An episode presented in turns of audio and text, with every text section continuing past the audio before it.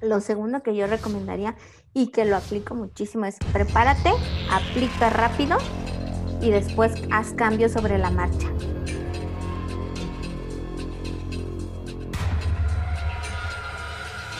Hola y bienvenidos a un nuevo episodio de GBC el espacio creado por y para emprendedores que buscamos generar soluciones ágiles y prácticas para nuestros proyectos. Yo soy Roberto Ojeda y en esta ocasión tuvimos el placer de platicar con Luz González, una emprendedora del sector del e-commerce que ayuda a crear contenidos para redes sociales y tiendas online. Además, Luz es host en el podcast Emprende Conecta, donde junto con sus invitadas platican de negocios y de cómo apoyarse entre mujeres para crecer sus proyectos. Podrán encontrar el link a su podcast en la descripción del video. Y sin más, pasamos a nuestra entrevista con Luz González. Hola Luz, ¿cómo estás? Muchas gracias que nos aceptaste la invitación. Hola Roberto, no, gracias a ti que me consideraste para esta entrevista, estoy muy feliz de estar aquí. Bueno, pues eh, sin más, nos, quisiéramos ir adentrando un poquito en este tema que tenemos agendado contigo sobre emprendimiento femenino, ¿no? Eh, y no tanto como una segregación de lo que es el emprendimiento como tal, ¿no? Porque emprendedores va a haber de todos los tipos, todos los géneros, todas las posibilidades, pero quisiéramos ver a través de tus ojos, ¿no? Cómo luce para, para las chicas, para, para una mujer al momento de, de, poder lanzar su producto, su servicio, su empresa, ¿no? Eh, y ir desmenuzando eh, este, este concepto y sobre todo si podamos rebotar ideas que les puedan ser útiles a, a estas chicas, a estas mujeres que estén decidiéndose, que les tocó por tema de, de COVID lanzarse, que les tocó, este, o que ya están ¿no? en, en esta fase de, de, su proyecto y, y, que les sea útil, ¿no? Sobre todo. Entonces, sí, claro. eh, si te parece, a mí me gustaría iniciar que tú nos compartas desde tu perspectiva, ¿cuáles son aquellos creencias, mitos, ¿no? que a veces son muy erróneos, pero hacen mucho daño, eh, que creas que son los que más limitan a las mujeres en general, ¿no? Eh, a lanzarse, a aventarse a, emprender un proyecto, a crear su empresa, a independizarse de, algún trabajo y, tomar un, camino de, emprendimiento. Fíjate que no, yo lo llamaría más limitantes, porque mitos no, porque en realidad sí existen, sí lo sentimos nosotras como mujeres al emprender. Eh, creo que el mayor limitante que tenemos es el síndrome del impostor. O sea, el síndrome de que no lo merecemos, el síndrome de que, eh, no, ¿quién soy yo para emprender? ¿Quién soy yo para que me contraten mis servicios? Eh, a mí me pasó muchísimo al principio de, ¿cómo yo voy a vender en ¿Quién me va a comprar? ¿Quién va a comprar esto? O sea, viendo tantas em, emprendedoras que venden lo mismo, ¿por qué a mí? ¿Por qué a mí me van a comprar? Y también me llegó el síndrome del impostor cuando creé Emprende Conectadas, que es de servicios, y cuando creé el podcast ¿quién se va a dar el tiempo de darme 30 minutos de su tiempo a mí, que es un proyecto nuevo, que no me conocen, que a lo mejor nunca me han visto? Entonces, el tema de, del síndrome del impostor nos pega durísimo a las mujeres. Y yo que llevo 25 entrevistas con diferentes emprendedoras, todas tenemos el síndrome del impostor. Todas, todas. ¿Por qué hago esa pregunta? ¿Cómo lo manejas? Y todas me dicen, yo tengo dudas, es que yo siento que no lo merezco, es que yo siento que no soy experta, no soy especialista. Entonces, todas nos pega eso durísimo. Como punto número uno. Eh, permíteme, porque creo que puede ser aquí importante. Sí. Desde tu punto de vista, ¿no? Eh, yo conozco alguna definición, pero ¿tú cómo, cómo entiendes este síndrome del impostor? Mira, yo lo entiendo como eso, como que no lo merecemos. Como que no... Eh, a, pesar de que, a pesar de que ya tengas el producto, el proyecto, tu programa, ¿no? Tal. Sí, exactamente. Es esa diferencia. Fíjate que en mi podcast solo entrevisté a un hombre y cuando le hice esa pregunta de, oye, ¿y tú cómo manejas el síndrome del impostor? Pues su respuesta fue, mm, pues sí tengo miedo, pero lo hago. O sea, no pasa nada. Y terminó dándome tips para quitarme ese síndrome del impostor. Entonces creo que a ustedes como que no les pega tanto, sí les entra miedo, a lo mejor sí dicen, ah, lo haré, no lo haré, pero lo hacen. Y nosotros nos vamos bien profundamente ah, es que no lo merecemos, es que por qué, quién me va a comprar, o sea, no, tenemos ese síndrome y yo lo entiendo así, como el poder de no merecer, como el poder de quién soy yo, eh, quién lo va, o sea, porque a mí y que en algún momento se van a dar cuenta de que soy una impostora y que en realidad no sé todo, aún volteando, exacto, o todo lo que has generado, aún así te llega durísimo. Eso es como el síndrome del impostor. Y, aprovechando un poquito, ¿no? Este, estas recomendaciones que, dices que, te compartieron y seguramente más gente lo, lo, habrás tocado. Algunos tips básicos que digas, usa esto para que te ayude a, a dejar de sentirte así. Sí, mira, lo que tenemos en común todas las mujeres que lo trabajamos es en reconocer nuestros logros, sí, o sea, en escribirlos y decir, a ver, yo he hecho tal, tal, tal, tal, por eso es que estoy emprendiendo tal, tal, tal cosa. Es como un journal que le ponen de escribir todo lo que tú digas. El de cuando estás, tienes esos pensamientos de por qué yo lo merezco o por qué a mí me tendrían que comprar, en ese momento, reconocerlo, apagar esa vocecita interna y decir, ahorita no, ahorita yo soy Luz González, la que está emprendiendo, la que sabe, y date adelante. Y prepararte, prepararte no quiere decir que todo el tiempo tengas que estar en constante estudio, sino voy a sacar este proyecto, me preparo y entonces ya lo hago, para no generar la incertidumbre. Entonces, esos es como los tres tips que les doy y que en resumen me han dicho todas. De todos modos, también tengo un episodio en el podcast que hablamos sobre el síndrome del impostor específicamente y cómo tratarlo. Pero eso sí nos pega durísimo a nosotras como las mujeres. Sí, si te parece, compartimos el link del episodio aquí en, el, en la caja de descripción para que si hay alguien ahí que, que lo quiera revisar, pueda, pueda verlo, ¿no? Sí, sería buenísimo, sería buenísimo. Y, ahora sí, perdóname, es que te interrumpí, ¿no? Pasamos de la, de la primera creencia, ¿no? Que, que me decías ¿Cuál, me ibas a decir otra? Sí, eh, bueno, la otra es que nos tenemos mucho miedo al fracaso, a que no pegue, tenemos mucho miedo a ser juzgadas, a, que de repente digan, ay, ¿por qué tú?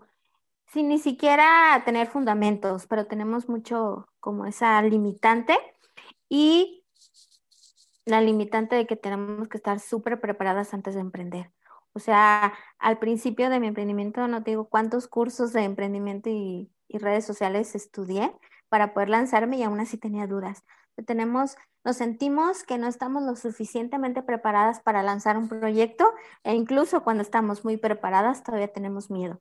Entonces, yo creo que esas son las limitantes que a nosotros como mujeres nos pegan y que las he visto con las personas que he trabajado y con las emprendedoras que conozco a mi alrededor.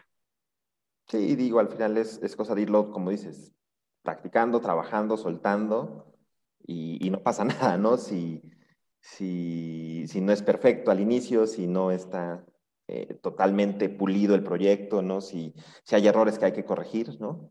Eh, creo que eso también, eh, integrarlo, ¿no? A tu, a tu esencia puede ayudar mucho. Ahora, otro punto que, que la verdad es que inevitablemente pues pasa, ¿no? Con el tema de, cuando una mujer se dedica a emprender es, hay ciertos roles, ciertos esquemas que la sociedad ha definido, ¿no?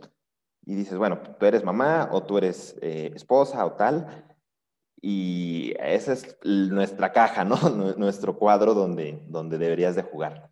Y obviamente, eh, que no digo que esté bien, ¿no? Pero conceptualmente están ahí.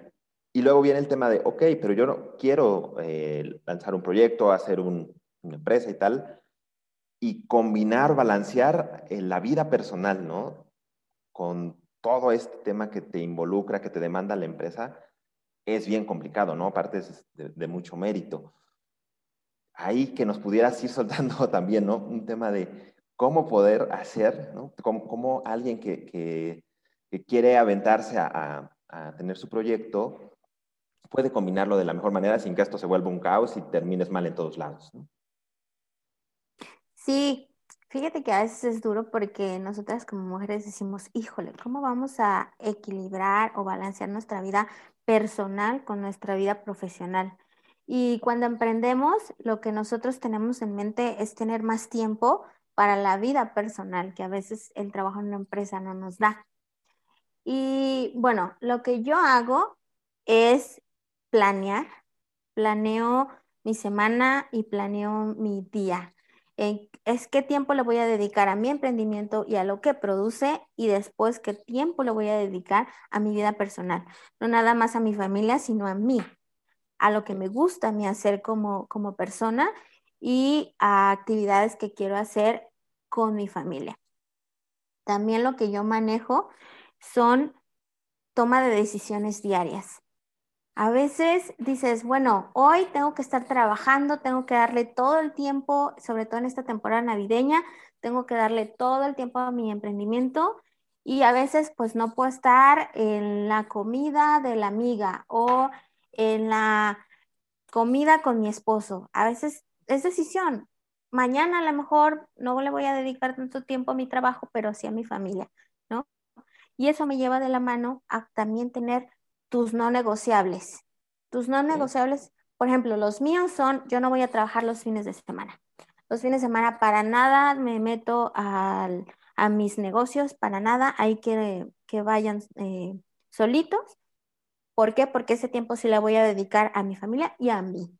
Entonces, ese es mi no negociable. También tú tener tus no negociables. Otro mío no negociable es a las 5 tengo que sacar a mis Ah, tengo que dar el paseo con mi esposo, con mis perritos, y es no negociable, porque es un tiempo que le estoy dedicando tanto a mí como a él. Y ese es mi no negociable, quito todo lo que tenga que hacer sobre mi agenda y lo hago así. Entonces, a lo mejor cuando tú te pones tus no negociables, es más fácil eh, planear y es más fácil decir esto sí, esto no y tomar decisiones. Creo que eh, a veces no puedes estar en todo y no puedes ser perfecto en todo, a veces tienes que meterle más al trabajo y a veces que te requiere más tu, tu tiempo, tu familia y tu persona. Así me la llevo, ¿eh? Así me la llevo todos los días. Sí, aparte entiendo que, no. es un tema, este, no, hay una fórmula secreta, ¿no? Y aparte no es una, no es, algo constante, ¿no? A lo mejor, no sé, por, por hablar de tu caso, eh, se mueve el, el, paseo de las 5 a las 6, ¿no? Y, y sigues diciendo este tiempo de convivencia y solamente ajustas un poquito, pero es, es cosa de ir adaptando, supongo también, ¿no? Exacto, sí, tomando decisiones todos los días. Y sobre todo, algo que me gusta es el decir, a ver, ¿se puede todo?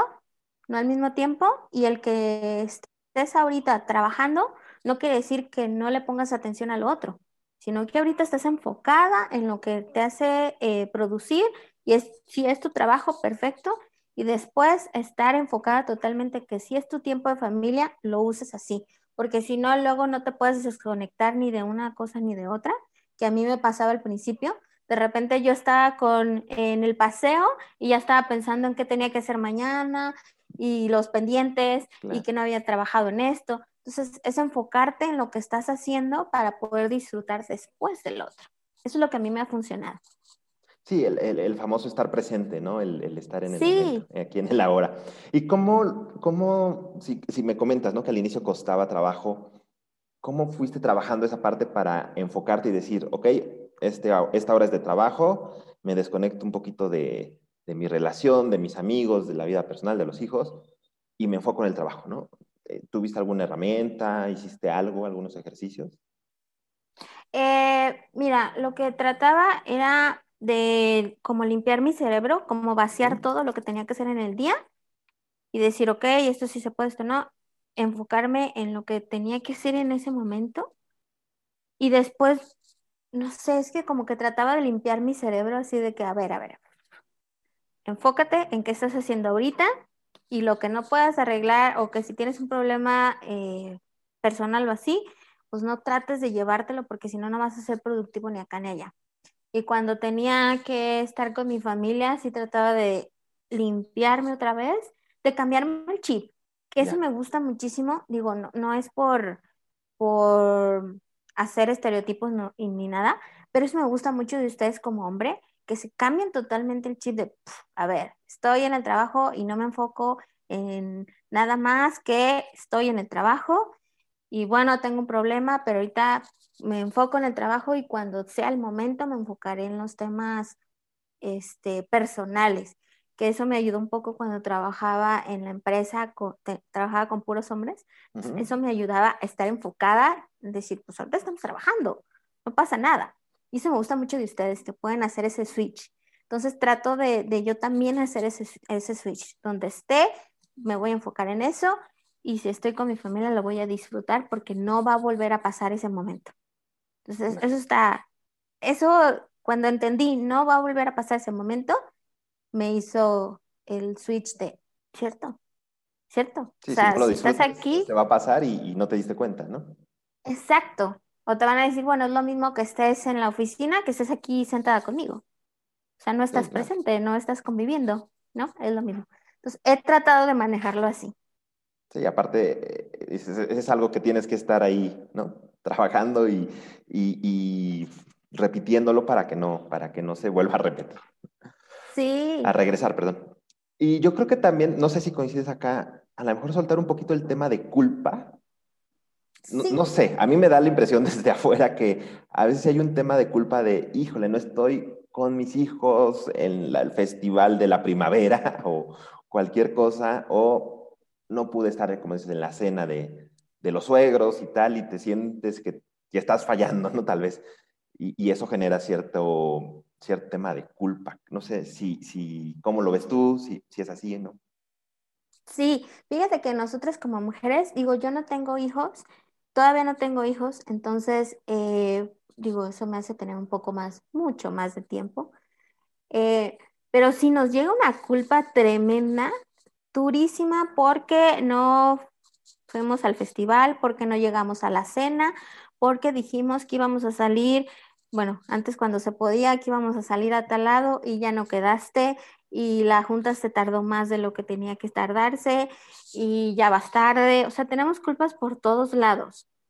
Yo he trabajado mucho en eso, fíjate. Eh, a lo mejor no la mencioné porque ya la he trabajado en eso de la culpa, pero me daba durísimo, o sea, era de, ay, es que estoy trabajando muchísimas horas cuando a lo mejor mi esposo está cenando solo y yo debería de estar ahí, ¿no? Entonces lo trabajé, lo trabajé en, a ver, eso es lo que me gusta hacer. Y si yo tal vez llegara a la cena, estaría de mal humor porque no terminé todos mis pendientes. Entonces, deja la culpa, enfócate, produce y cuando sea el momento que estar con tu familia, que sea de calidad. Como que he trabajado esa culpa y creo que la voy a volver a trabajar en el momento que decida tener hijos, porque ya no va a ser lo mismo. No va a ser lo mismo en dejar al, al niño que dejar a tu esposo. Creo que no va a ser lo mismo. Pero creo que he trabajado mucho en esa culpa, pero sí nos da y nos da durísimo, porque pensamos que el por no estar presente todo el tiempo quiere decir que no demos tiempos de calidad. Entonces, es trabajarla y mucho, mucho nosotras. creo que venimos a lo mejor como un cambio generacional, obviamente, donde anteriormente, digo, la, la, mujer estaba más enfocada a temas de hogar y tal, ¿no? Y entonces pasaba muchísimo tiempo en la casa, muchísimo tiempo con la familia, ¿no? Y entonces cuando va evolucionando, ¿no? A donde la mujer ya, ya produce, ya es independiente, ya tiene sus tiempos. Y entonces el tiempo se reduce, ¿no? El tiempo que te queda para atender lo otro se reduce. Pero como dices, yo creo que sí, no, no tiene que ver tanto con la cantidad del tiempo, sino que estés presente, que, que sea de calidad y que, y que pudieras eh, llegar a sentir lo mismo, ¿no? A lo mejor con media hora que con tres horas, ¿no?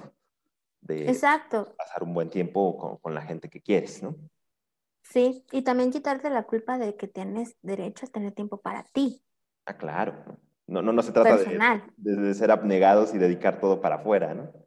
Exacto, exacto. O sea, yo, a mí lo que me gusta hacer para mí es, a mí me gusta jugar, me gusta jugar mucho en la computadora y, y, así como después me despejo después de trabajar, pues no me, no estoy con mi esposo todo el tiempo. Digo, ok, voy a jugar un rato para mí, personalmente voy a leer un rato para mí y entonces ya voy a estar con él eh, un tiempo. O este día quiero irme a hacer el mani, el pedi, cortarme el pelo y eh, podría ser tiempo que podría pasar contigo también, pero me lo quiero dedicar a mí personalmente. Entonces también dedicar para ti, porque ya llegas feliz, ya llegas relajada, ya llegas más tranquila.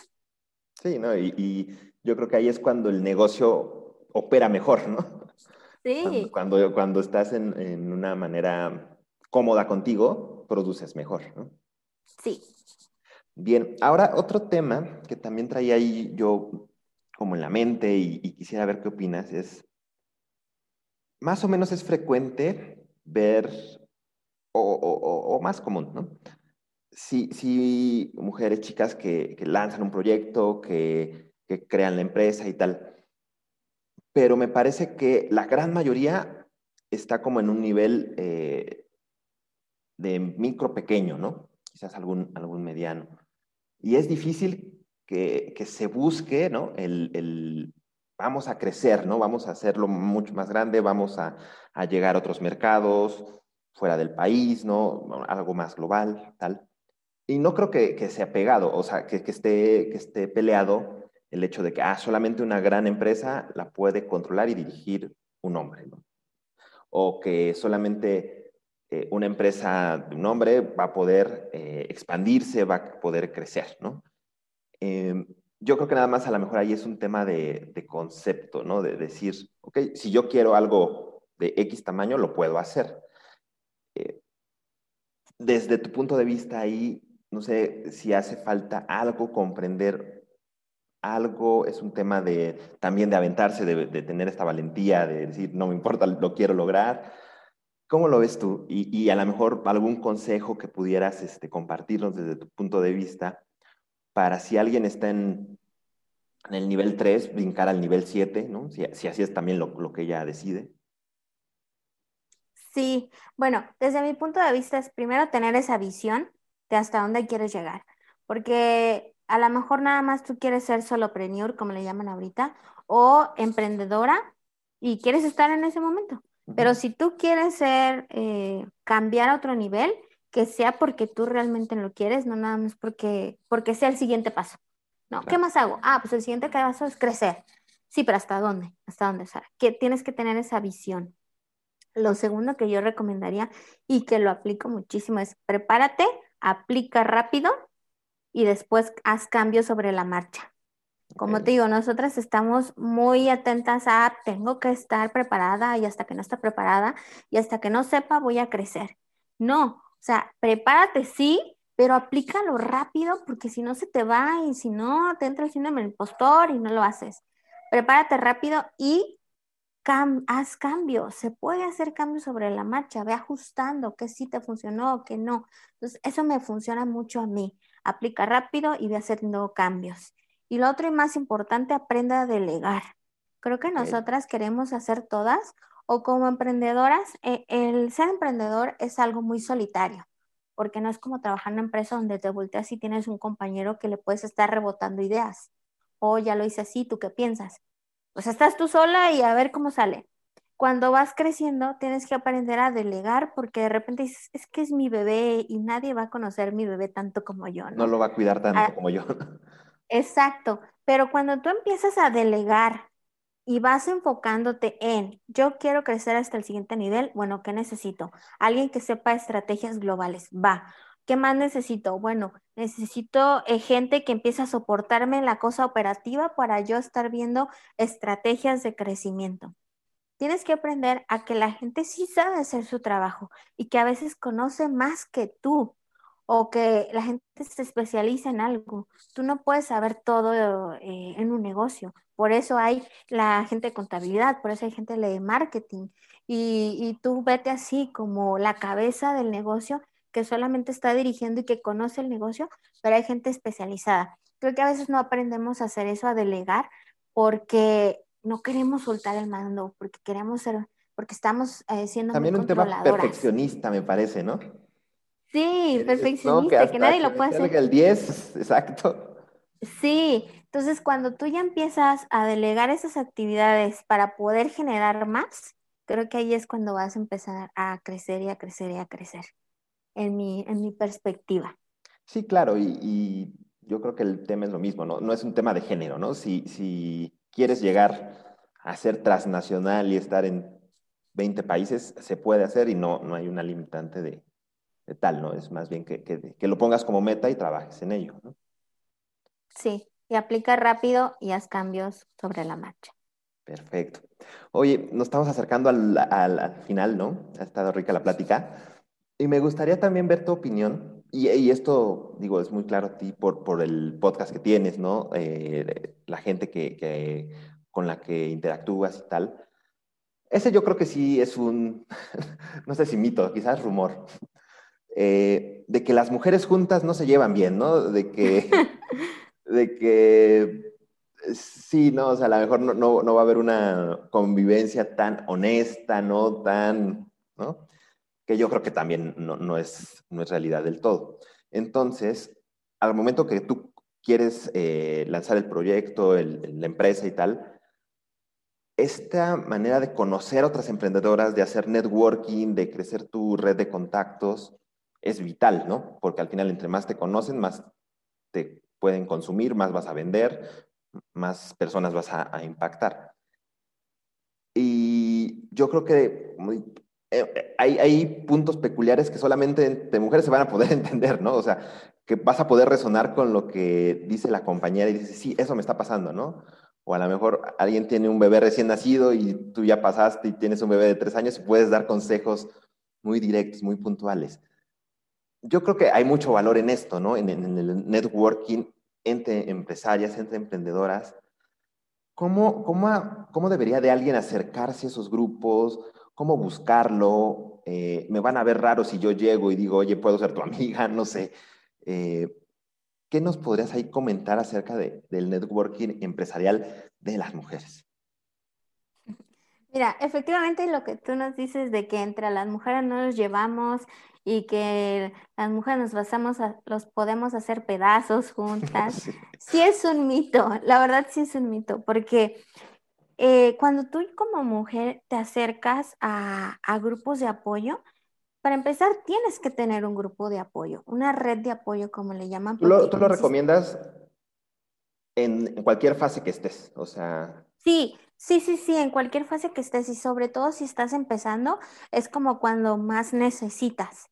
Necesitas esa red de apoyo donde te digan, a ver, ten paciencia, eh, por aquí no es, va a pasar eso, no vas a vender al principio, no te preocupes, enfócate en esto o sea, desde el principio. Y cuando vas avanzando, cuando ya estás en crecimiento, te vuelves una mentora. Ahora quieres ayudar a las que están abajo de ti a, ok, yo ya pasé por eso, mira, hazle así, hazle así. Entonces, hay como, como en una red de apoyo, hay ellas que están empezando y también están las mentoras. Yo siempre lo recomiendo porque a mí me ayuda mucho. Desde hace tres años yo he estado en diferentes eh, networkings de mujeres y efectivamente hay temas que a lo mejor con un hombre no lo puedes platicar porque, por ejemplo, le dices, oye, es que quiero hacer esto, pero tengo miedo. Y, que, y, y pues a lo mejor con un hombre es más simple que te diga, pero ¿a qué le tienes miedo? Pues no tengas miedo. Pues es que, ajá, no tengas para miedo. más consejos. sí, exactamente. O el de, el de, pues es que, que nadie, por ejemplo, voy a lanzar un producto y tengo miedo de que nadie lo venda. Bueno, pues, pues no se vendió y ya, o sea, ¿qué puede pasar, no? Pero cuando estás con una mujer, a lo mejor dices, no, sí te entiendo totalmente porque yo tengo los mismos miedos. O sea, rebotar ideas. Primero te ayuda a rebotar ideas el tener un networking. También te ayuda a conseguir una mentora, alguien que tú la veas como, ah, yo quiero ser como ella y quiero ver cómo le hizo y que te ayude. Ah, no vendes nada, mira, yo le hice así, yo tuve estas estrategias, o sea, que te ayude sobre la marcha. También te da muchos ánimos en los momentos donde estás súper de bajón y que es, híjole, hoy sí no tengo cero energía, hoy sí la regué, hoy sí estoy que no puedo ni tomar decisiones. Te vas ayudando con ellas poco a poco. ¿Y cómo lo harías? Mira, ahorita hay muchos eh, grupos donde se dedican a eso, que dan membresías, donde te están dando constante capacitación. Lo platicábamos al principio y ahorita estoy en las imparables pero también hay otros que pero con H, como Speaker Nights, donde enfocan lo mismo. Eh, hay membresías donde son puras mujeres que hablan de un tema, por ejemplo, de redes sociales o de emprendimiento, donde ahí te puedes apoyar, incluso a crear alianzas, alianzas estratégicas. Mm, por ejemplo, una mentora en la última mentoring que tuvimos con las imparables nos decía, bueno, es que entre ustedes se pueden reunir a, si tú vendes, ella decía, si tú vendes tequila o, vendes algún vino y tú tienes algún shaker o algo, se pueden unir para generar un mismo producto y estar vendiendo. A lo mejor si ahorita no están vendiendo por separado, junto eh, puede ser más atractivo. Y ese tipo de cosas a lo mejor tú no las podrías rebotar sola, pero sí en un grupo de apoyo. Entonces, yo lo hago como base de si eres emprendedora o solopreneur o quieres crecer, hazlo porque ahí vas a estar generando constantemente ideas y sobre todo cuando ya estás en un mood de mujeres emprendedoras, te ayudan mucho. Y es una muy buena vibra, la verdad, está buenísimo. Yo lo recomiendo. Acércate, búscalo en Instagram, eh, red de apoyo, grupo de mujeres emprendedoras y te va saliendo. Sí, aparte creo que, que sientan esa confianza de que no van a recibirte como, uy, es la novata, es, es, alguien que no sabe, este, aquí nosotros ya tenemos más experiencia, ¿no? Por lo que me platica, siento que no es así el, eh, la vibra, ¿no? La, la, para con los nuevos. No, no, no, no te juzgan, no te juzgan. O sea, es, eh, hola, soy nueva, soy emprendiendo, vente si está. Nosotros sabemos por lo que estás pasando, ¿no? Vente con nosotros, nosotros te apoyamos aquí y sabemos por lo que, que tienes un miedo de que invertiste todo tu, dinero en esto, sentimos lo mismo. Vente, vente, nosotros te apoyamos. Qué lindo. Pues eh, Luz, eh, ya no quisiéramos extender más, ¿no? Más bien, si me permites, me gustaría después platicar a lo mejor de otro tema, ¿no? De, lo que tú te dedicas puntualmente, conocer un poquito más eh, el, proyecto del podcast, ¿no? El tema de marketing digital, que siempre es amplio, ¿no? Ya da para un montón, entonces sí.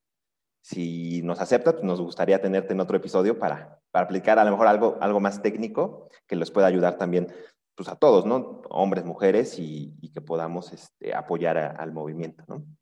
Sí, sí, sí. Hablemos de cómo empezar a vender online. Sí, estaría buenísimo.